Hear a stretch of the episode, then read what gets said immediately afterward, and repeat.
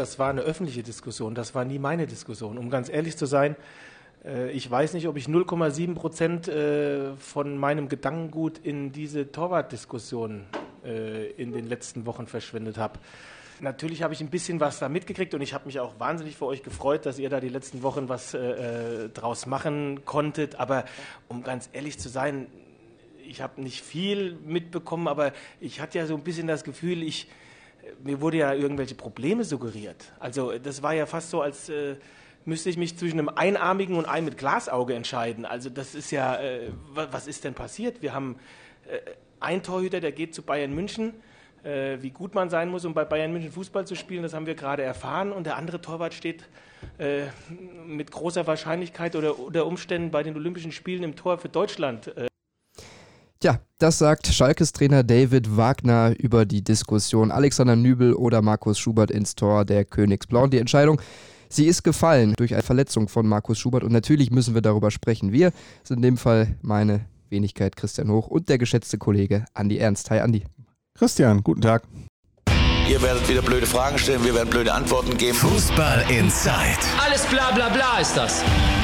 Tacheles. Außenpott.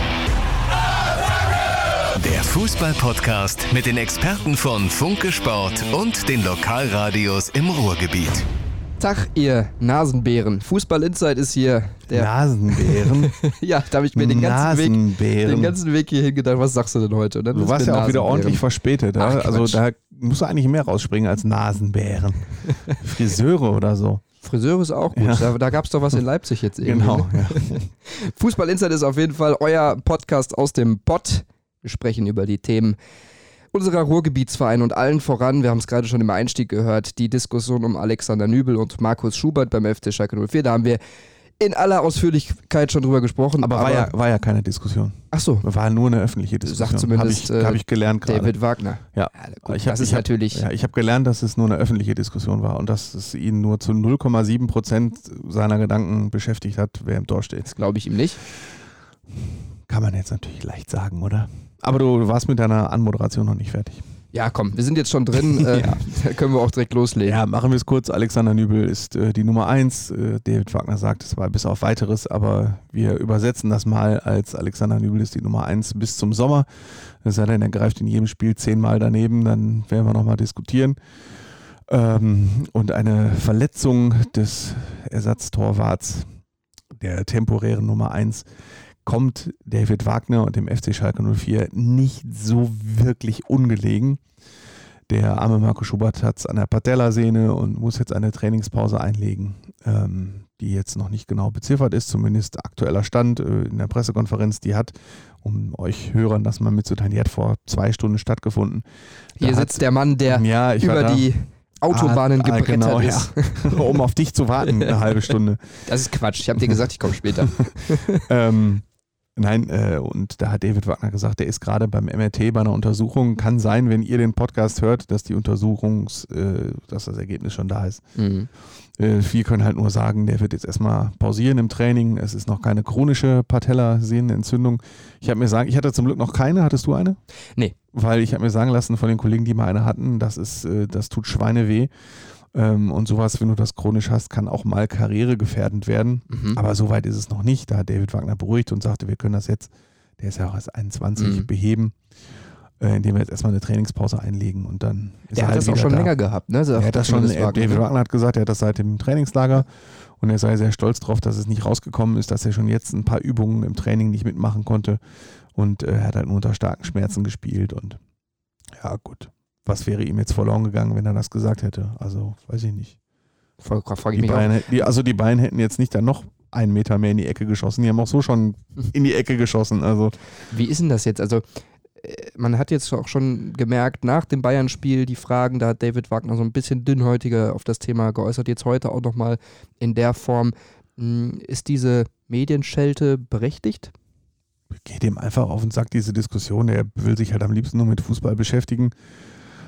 Mit dem, was auf dem Rasen passiert, was mit seinen Feldspielern passiert und er wird die ganze Zeit nur befragt nach äh, der Torwart-Diskussion, die, wie wir jetzt wissen, für ihn sowieso schon immer entschieden war. Genau, das wäre jetzt auch die zweite das Frage. hätte er natürlich auch die ganze Zeit abkürzen können. Dementsprechend ähm, Meine Nummer eins ist Nübel. Ist, So. schön, äh, ist wunderbar, dass er jetzt so abgeht. Ähm, kann ich, ist toll und feiert ihn alle dafür ab.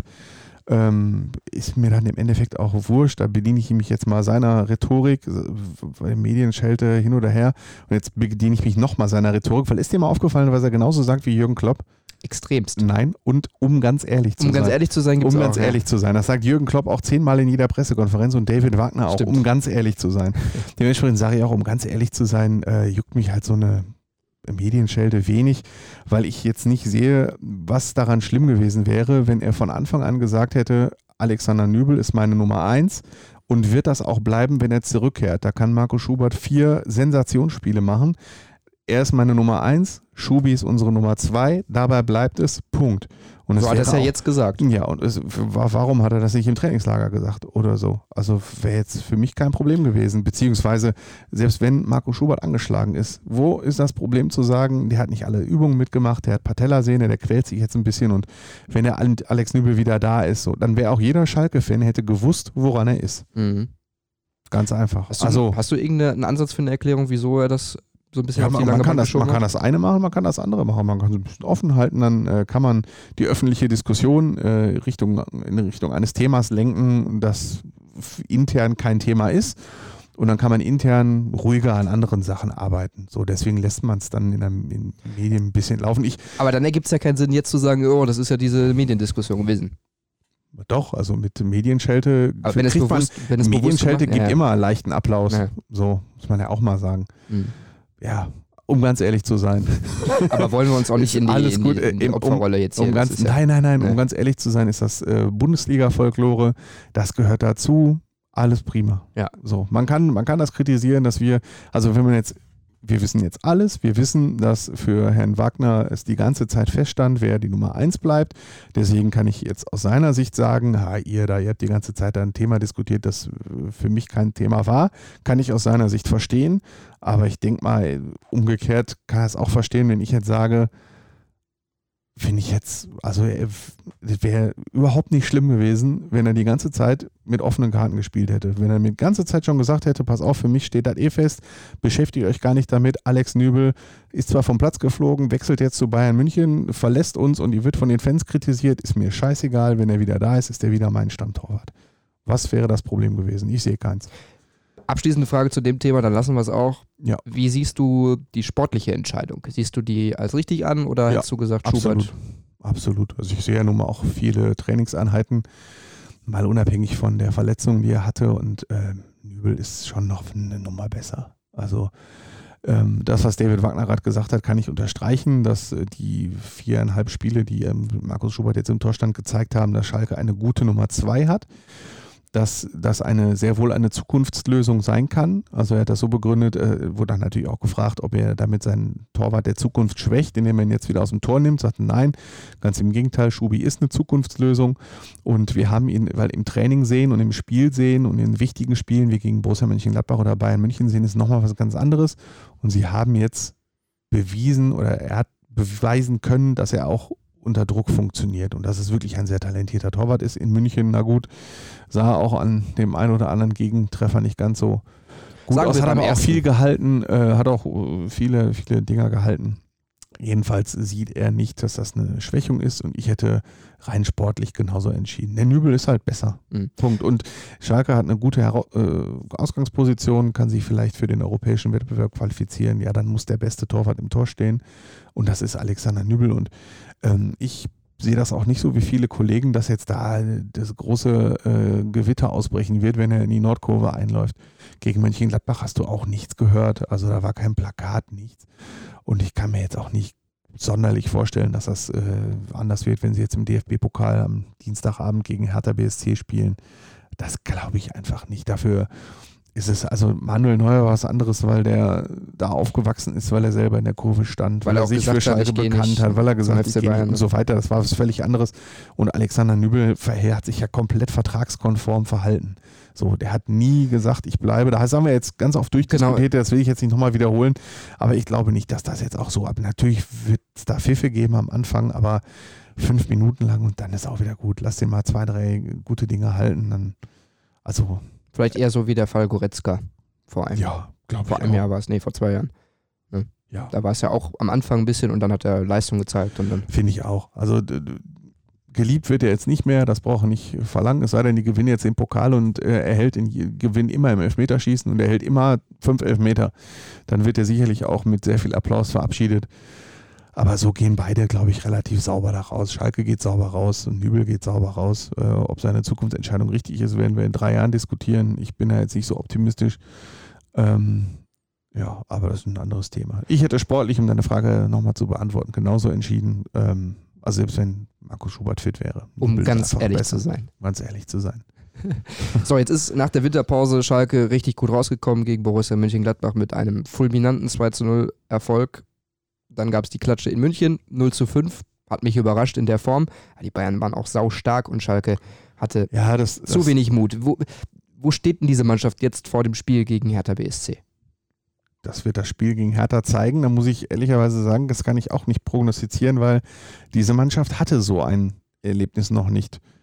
Das ist das, was David Wagner auch in München gesagt hat. Ich war ja da und ähm, also es war jetzt nicht 90 Minuten schlecht, das war ja 9 Minuten gut. Also der Suat Serdar hatte nach zwei Minuten eine richtig große Torchance äh, zum 1 zu 0 und nach diesem unglücklichen, durch einen Torwartfehler entstandenen Gegentreffer äh, hatte Matondo den Lattenschuss. Also da hätten sie ja direkt noch ausgleichen können. So, Ja, also das waren neun Minuten war es. Die hatten zwei Chancen in neun Minuten. Leider hatten die nach 90 Minuten immer noch nur zwei Chancen und äh, sind halt gar nicht mehr rausgekommen. Und am Ende hätten sie auch sieben oder neun kriegen können.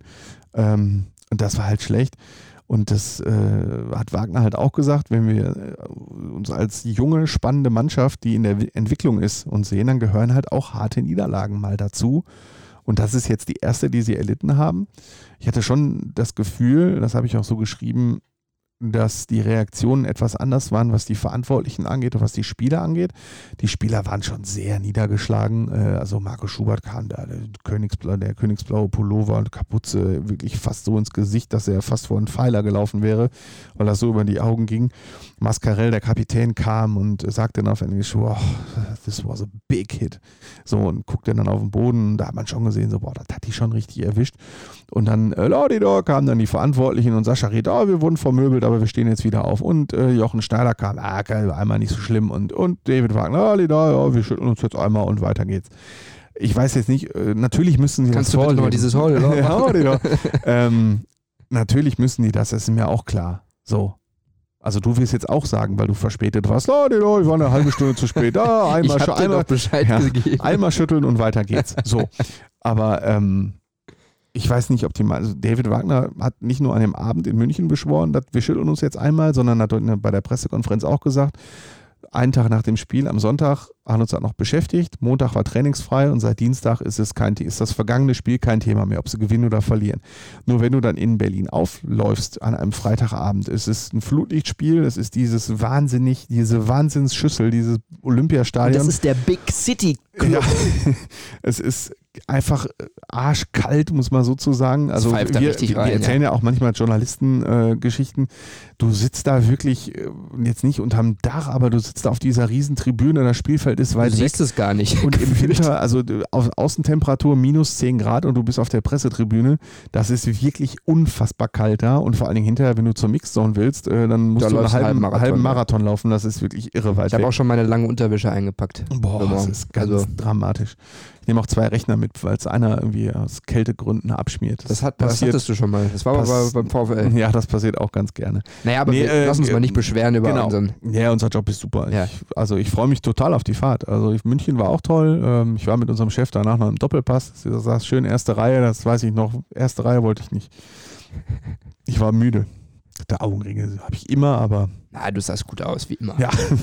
Nein. Du hast ähm, sogar ein Hemd an. Ich glaube, ich habe dich zum ja, ersten Mal absolut, im Hemd gesehen. Absolut. Ähm, du fährst nach Berlin in dieses Riesenstadion, es ist kalt und dann triffst du auf eine Mannschaft, die, äh, David Wagner hat es angedeutet, jetzt nicht besonders dafür bekannt ist, auf Ballbesitz und auf das kreative Kreieren von Torchancen abzufahren, äh, die nicht darauf aus ist, so wie Jürgen Klinsmann das gesagt hat, schön zu spielen, sondern pragmatisch.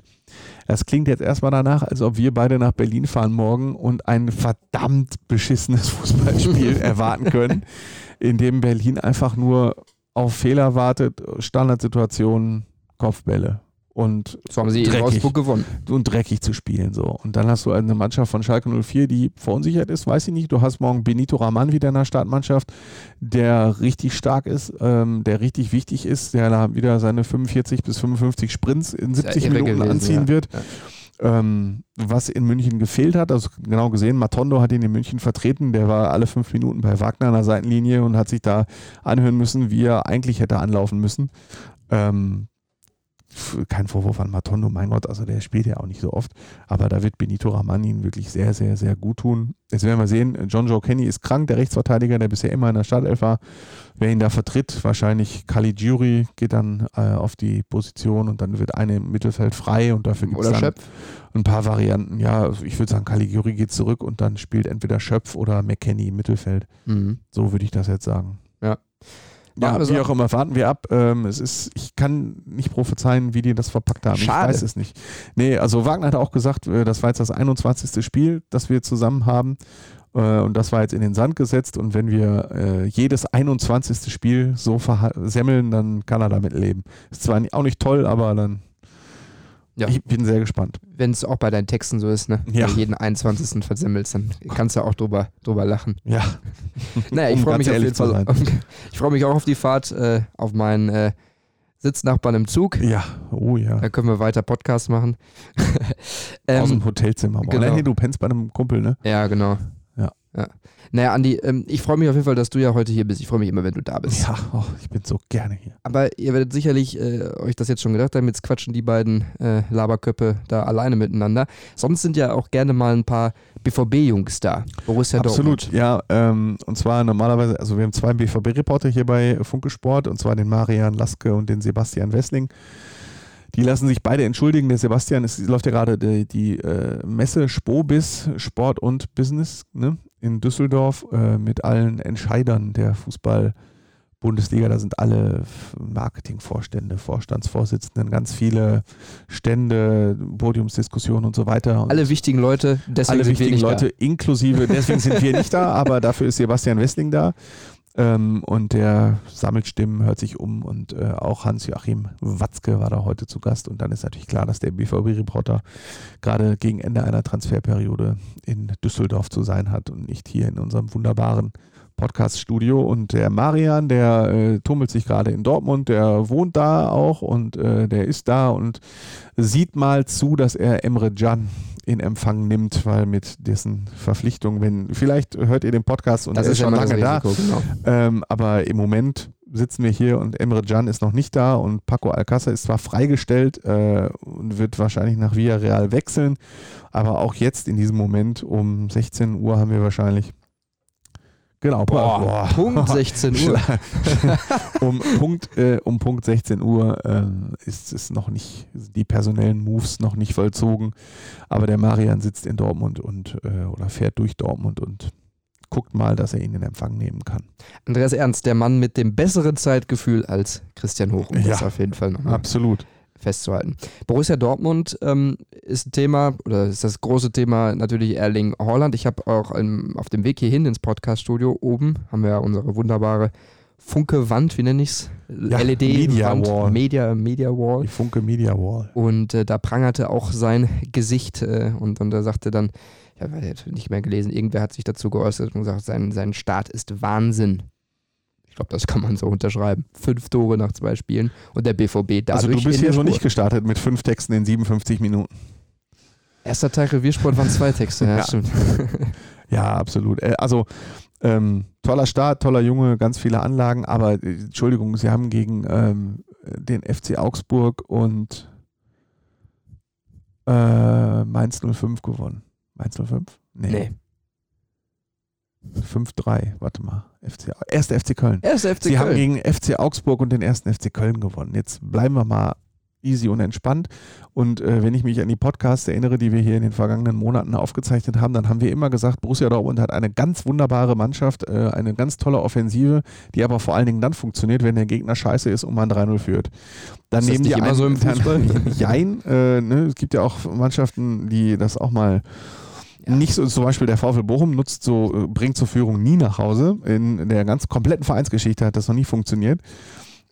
Aber ähm, bei Borussia Dortmund, äh, die funktionieren halt fantastisch gut, wenn, ähm, also die funktionieren auch so gut, aber die funktionieren umso besser. Deswegen hat die wahrscheinlich auch eine irre Tordifferenz. Also, das muss man schon sagen. Aber ich gucke, ich sehe die gerne und äh, ich, die wichtigen Prüfungen kommen noch. Also ich sehe jetzt nicht, dass die Leipzig, Bayern München und äh, Schalke 04 auch so aus den Latschen schießen. Andi, war dir am Dienstag eigentlich kalt? In, am Dienstag, was war denn Dienstag? Frag ich dich ja. Boah, was haben wir denn heute? Du weißt, du weißt, wie, wie schwach ich in Wochentagen Guck bin. mal, jetzt habe ich dich mit dem Zeitgefühl Wochentage- gelobt. Es ist Donnerstag, ja, vor Moment. zwei Tagen. Zeitgefühl, Zeitgefühl habe ich ja, wie, welche Uhrzeit es ist. Aber Wochentage, frag egal wen. Also das ist, wenn ich Texte schreibe, dann äh, müssen die, dann müssen die als allererstes, das haben neulich noch die Kollegen wieder gesagt, boah Andi, das, was wir bei deinen Texten immer überprüfen müssen, ist die Angabe der Wochentage. Weil ich komme da immer so durcheinander. Für mich ist an Sonntags immer Freitags und dann ich komme, also, boah, frag mich nicht in der Woche. Du lebst in den Tag hinein, sag es doch ganz ehrlich. Ja, ich weiß immer nur an den Aktivitäten meiner Kinder, welcher Wochentag ist. Dann weiß ich nur, Emma, was hast du heute? Also meine Tochter, was hast du heute? Schwimmen. Ah, okay, dann muss Donnerstag sein. ja, Nee, Äh, also was war Dienstag, Dienstag? jetzt. heute ist Donnerstag. Dann, dann mache ich so eine Frage auch nicht mehr. Ja, auf geil. Dienstag mach. ist die zweite Liga gestartet. Ach so, oh. Arminia Bielefeld Siehst du, ich gegen schon wieder- ich hab's schon wieder- VfL Ich hab's schon wieder verdrängt. Und mir war innerlich kalt und äußerlich in Bielefeld auch. Das kann ich mir vorstellen. Ich war mit Schalke im Pokal da äh, im November, da war es auch nicht gerade. Ich bin total gerne in Bielefeld. Ich würde Super. mich auch freuen, wenn die wieder aufsteigen. Also äh, Stimmung war sind tipptopp. erster Tipptopp, schön, schönes Stadion da, echt direkt Gut gespielt haben sie auch nicht, aber es hat Nö, gereicht gegen den VfL. Ja, Gegen Schalke haben sie scheiße angefangen, aber am Ende hätten sie es fast noch gedreht. Dann war sie führte Schalke relativ schnell 3-0 und am Ende war es äh, ein 2 zu 3. Aber lass uns nicht über äh, Bielefeld, sprechen, sondern nee, über den Halten VfL. wir Bielefeld ab. Ähm, man muss sagen, als VfL, ähm, es ist schon schlimm genug, dass man sagen muss, du kannst beim Tabellenführer auswärts mal verlieren. Das ist jetzt, also Bielefeld ist der Aufstiegsfavorit, Bielefeld war Herbstmeister, Bielefeld ist mit Vorsprung Ich auf Platz erst mal 3 ausreden, ganz hm? oben. Du kannst in Bielefeld, wenn du jetzt das Ergebnis siehst, guckst drauf, Arminia Bielefeld gegen VfL Bochum 2 zu 0, dann denkst du, ja gut, Punkte holst du gegen andere Gegner, so alles prima. Aber wenn du dann in dieses Spiel reinguckst, ähm, und wie du gerade schon angedeutet hast, du siehst, dass Bielefeld an dem Tag jetzt mit Sicherheit kein unbesiegbarer Gegner gewesen ist. Im Gegenteil. Ähm, und dann siehst, was, oder dich nochmal noch mal nachliest, was in der Winterpause alles gesagt wurde und ähm, wie an der Taktik geschraubt wurde und wir machen jetzt in der Abwehr alles besser und wir haben den äh, alten Recken Patrick Fabian wieder eingebaut und wir haben jetzt einen tollen Robert, wie spricht er sich eigentlich aus? Juli. Robert Juli aus Hoffenheim Juli. geholt und vielleicht holen wir jetzt noch einen und Power und zusammen und starkes Trainingslager gehabt und die Testspiele waren okay. Und dann guckt man sich so ein Spiel an und denkt, Alter, was haben die die ganze Zeit gemacht? Was, also äh, haben die uns angeschwindelt, haben die die ganze Zeit nicht trainiert, sondern irgendwo in Haus Freien an der Theke gesessen oder was war, war was zur Hölle ist das gewesen? Was war, was hat Manuel Riemann gemacht? Hat er in der kompletten Winterpause, hat er die überhaupt nicht durchgelesen, wie die neuen Regeln sind? Also das hat nur wirklich jede Zeitung hundertmal geschrieben, das hat jeder Trainer gesagt, hat einmal in der Schulung gesagt, wenn du, wenn der Schiedsrichter gepfiffen hat, halt deine Klappe und hör auf nicht zu, dich zu beschweren, sonst gibt es nochmal gelb.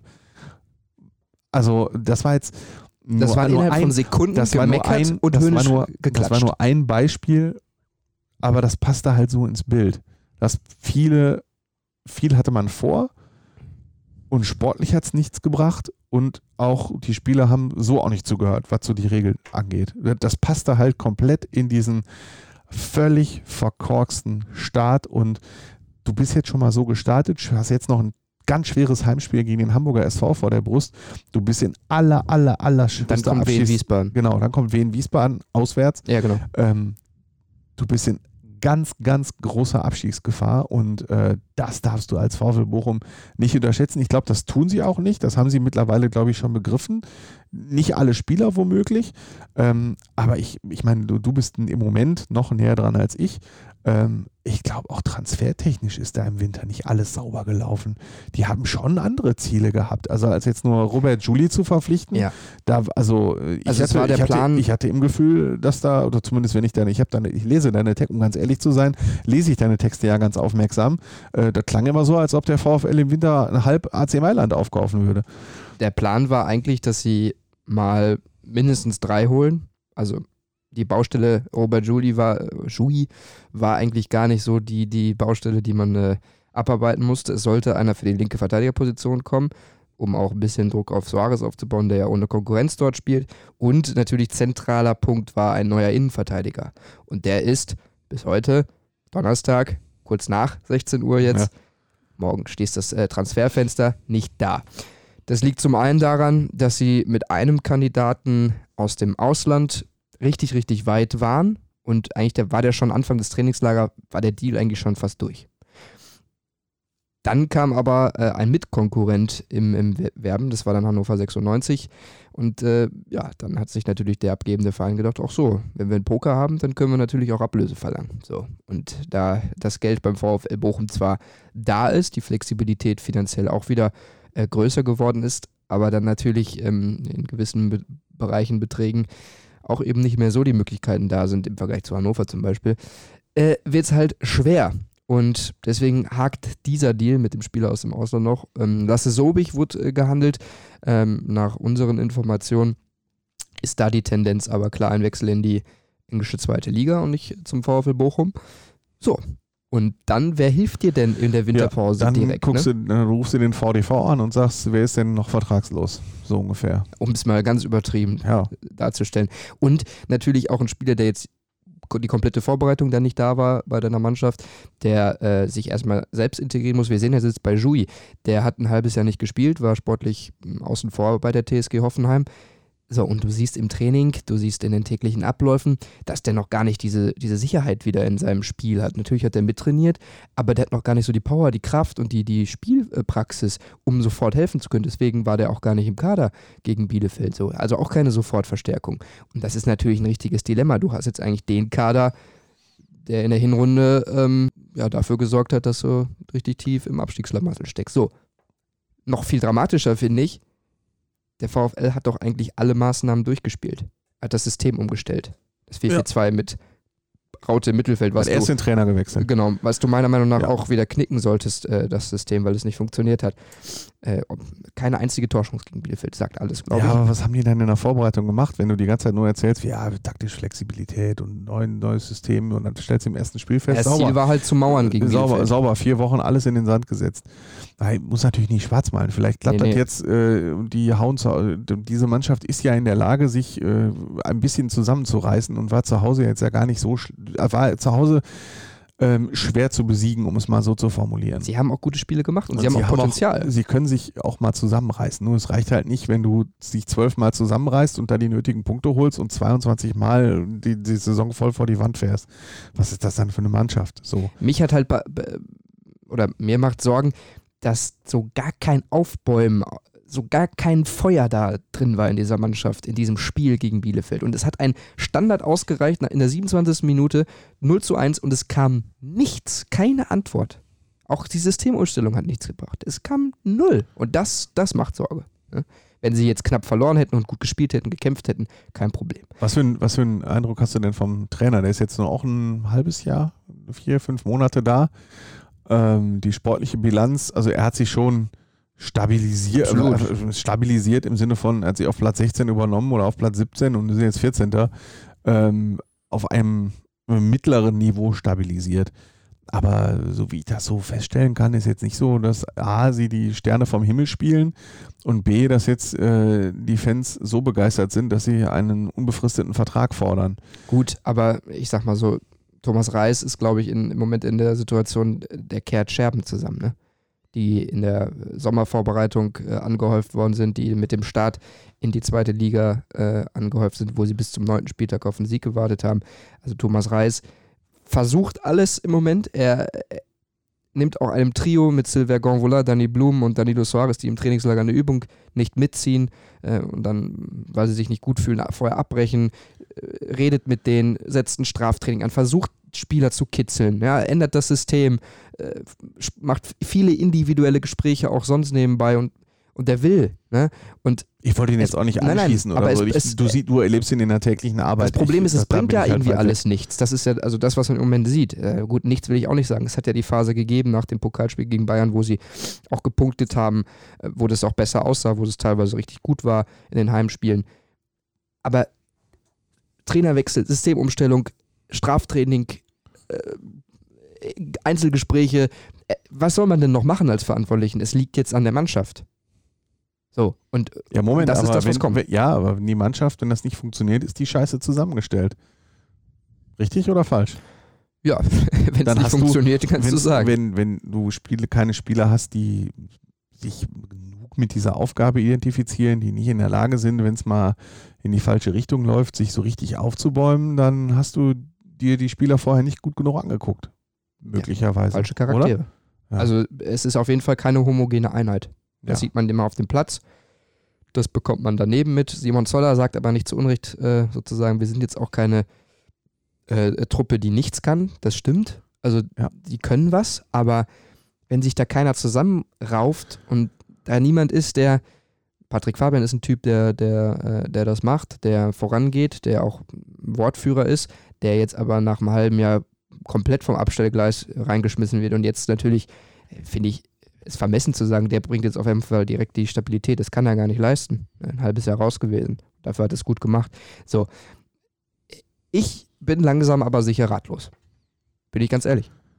Ah, dann hoffen wir mal, dass das. Und ich bin, ich, ich beneide Thomas Reis äh, für seine Rolle im Moment überhaupt nicht. Und ich denke immer nur an den armen Atta. Ja. Atta sitzt da auf der Tribüne und muss sich das alles, Atalamek, die Vereinslegende, und muss sich das alles jedes Mal mit angucken. Aber du ja auch. Ich auch, ja. Ja, dadurch, dass ich jetzt äh, ganz viel Schalke mache, sitze ich nicht ganz so oft auf der Tribüne. Ähm, ja, Schalke macht ein bisschen mehr Spaß zu gucken momentan. Also in München, also ich, auch München hat Spaß gemacht, muss ich sagen. Nicht, äh, weil Schalke verloren hat, sondern weil das ein ganz wunderbares Fußballspiel war. Äh, aus, also aus Münchner ja, Sicht? Aus, nein, nicht aus Münchner Sicht. Man, ich, ich bin ja natürlich ein, ein Ruhrpottler durch und durch, ja, aber ich bin ja neutraler Fußballjournalist und wenn ich auf, als Fußballreporter auf der Tribüne sitze, möchte ich zuallererst erstmal ein wunderbares Fußballspiel sehen. Und was diese Spieler dort gezeigt haben und auch vor allen Dingen Leon Goretzka, ein Ruhrgebietsjunge, da schlägt er dann auch, ne, als das ist ein Bochumer Junge, wenn der wunderbar Fußball spielt, da freut man sich doch und wenn dann so ein tolles Tor fällt. Ähm, aber VfL Bochum zu gucken, boah.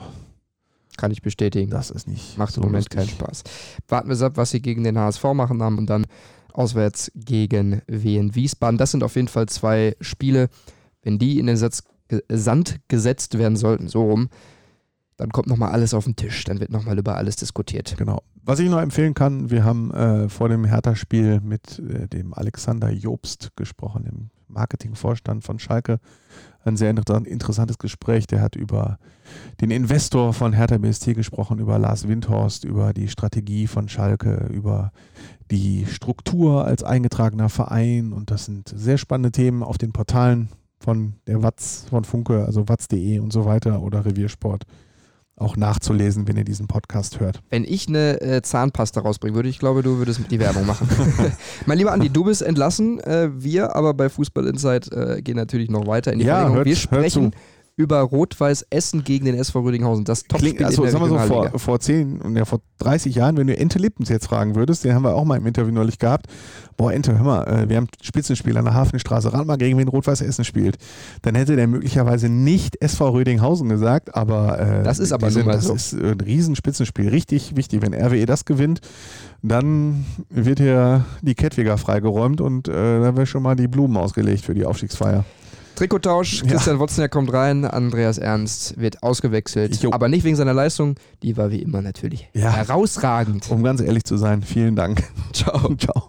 Tja, auch wenn der Andi das jetzt so ein bisschen, wie soll ich sagen, so ein bisschen abwertend gesagt hat, am Wochenende ist Großkampftag in Essen. Das Spiel der Spiele bisher in der Saison. Ich will es jetzt nicht ganz so übertreiben. Auf jeden Fall kommt zum Gipfeltreffen mit dem SV Rödinghausen, dem aktuellen Tabellenführer in der Regionalliga. Also ein ganz, ganz wichtiges Spiel im Kampf um den Aufstieg in die dritte Liga für die Essener und auch ein ganz besonderes Spiel, denn eben an diesem Samstag, an diesem 1. Februar, feiert RWE auch noch Geburtstag. 113 Jahre alt wird dieser Traditionsverein, der viele, viele Tiefen in der Vergangenheit erlebt hat, in der jüngeren vor allem, aber natürlich auch glorreiche Zeiten, tolle Tage. Und ja, es kommt also zu dem Kräftemessen gegen Rödinghausen. Um über all das, um über diese besondere Partie, diese Rahmenbedingungen zu sprechen, habe ich mir natürlich unseren RWE-Experten Christian Wozniak geschnappt und mit ihm vorher gesprochen. Wotzi, die erste Frage gleich zu Beginn. Wer ist für dich der Favorit in diesem Spiel? Ja, hallo in die Runde. Wer ist der Favorit? Diese Frage ist wirklich nur sehr schwer zu beantworten. Es wird auf die Tagesform ankommen, so wie so oft in solchen Spielen. Ähm, ich würde das mal anders angehen und die Frage stellen, bei wem ist der Druck größer? Und da würde ich ganz klar zu Rot-Weiß Essen tendieren. RW hat zwar ein Spiel weniger als Rödinghausen aktuell absolviert und das Match gegen Haltern ähm, in der Hinterhand, aber der Abstand beträgt aktuell trotzdem sechs Punkte. Wenn man verliert, sind es neun Punkte. Ein Spiel weniger hin oder her. Das interessiert dann gar keinen. Wenn man dann auf die Tabelle blickt, wären es neun Punkte auf Rödinghausen und es wäre verdammt schwer, da nochmal ranzukommen äh, oder gar Rödinghausen zu überholen. Deshalb der Druck liegt bei Rot-Weiß Essen. Sie haben ein Heimspiel. Die Hütte wird brennen, wird voll sein. 12.000, 13.000 Zuschauer. Rot-Weiß Essen muss dieses Spiel gewinnen, um auch die Euphorie in Essen und den Traum von Drittliga-Aufstieg ähm, ja, weiter am Leben zu halten. Und wie sieht es mit der Personallage aus? Ist da alles in Ordnung bei Essen? Ja, vor diesem immens wichtigen Spiel für Rot-Weiß Essen ist die Personallage gut. Hedon Zellista fällt aus, bekanntlich. Er musste sich einer Leisten-OP unterziehen und wird wochenlang äh, RWE fehlen. Mit Benjamin Walquist und Florian Bichler haben zwei Ergänzungsspieler die Mannschaft in der aktuellen Wintertransferperiode verlassen. Wer weiß, vielleicht passiert noch am Donnerstag oder am Freitag etwas. Bis äh, 31. Januar 18 Uhr hat man ja bekanntlich in Deutschland Zeit, Spieler zu verpflichten. RWE sucht noch einen Innenverteidiger und einen Stürmer. Ob das gelingt jetzt in den letzten Stunden, muss man schauen. Aber auch ansonsten, wenn das nicht gelingen sollte, ist RWE gerüstet für das Spiel. Alle Mann hat Christian Titz an Bord und alle Mann werden sicherlich sehr, sehr heiß sein, um die drei Punkte an der Hafenstraße zu behalten. Ich habe mich mit Kevin Grund unter der Woche unterhalten, der jetzt in seinem neunten Jahr bei Rot-Weiß Essen ist und er sagt, ja, uns braucht keiner motivieren für dieses Spiel. Wir wissen, um was es geht. Klar, mit diesem Spiel wird nicht die Saison entschieden, sie wird auch nicht vorentschieden, aber wir wissen, dass das ein sehr, sehr wichtiges Spiel ist. Wir können auch alle die Tabelle lesen und so wird Rot-Weiß Essen das Spiel angehen. Wie schon eingangs gesagt, RWE ist nicht der Favorit in diesem Spiel, hat aber den größeren Druck und muss die drei Punkte holen, um weiter vom ersehnten Aufstieg in die dritte Liga träumen zu dürfen. Ich, ich weiß, äh, das mögen wir alle nicht so gerne uns auf einen äh, Tipp festlegen, aber natürlich bei dem Spiel muss die Frage kommen, wie geht's denn aus? Was denkst du? Puh, du fragst mich nach einem Tipp. Hm. Ich würde sagen, Rot-Weiß Essen gewinnt das Ding mit 2 zu 1. Wie so oft wird RWE 0 zu 1 hinten zurückliegen an der Hafenstraße.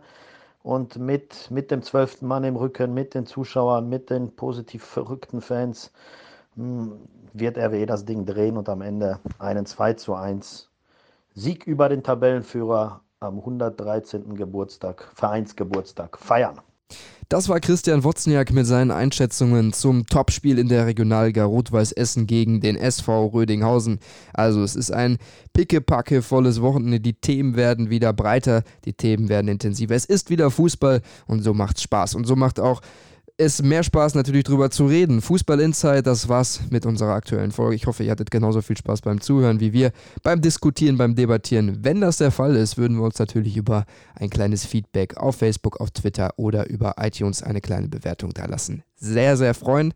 Ich wäre euch sehr verbunden wünsche euch ein schönes Fußballwochenende und wir hören uns in der nächsten Woche hier wieder. Fußball Inside, der Fußballpodcast mit den Experten von Funke Sport und den Lokalradios im Ruhrgebiet.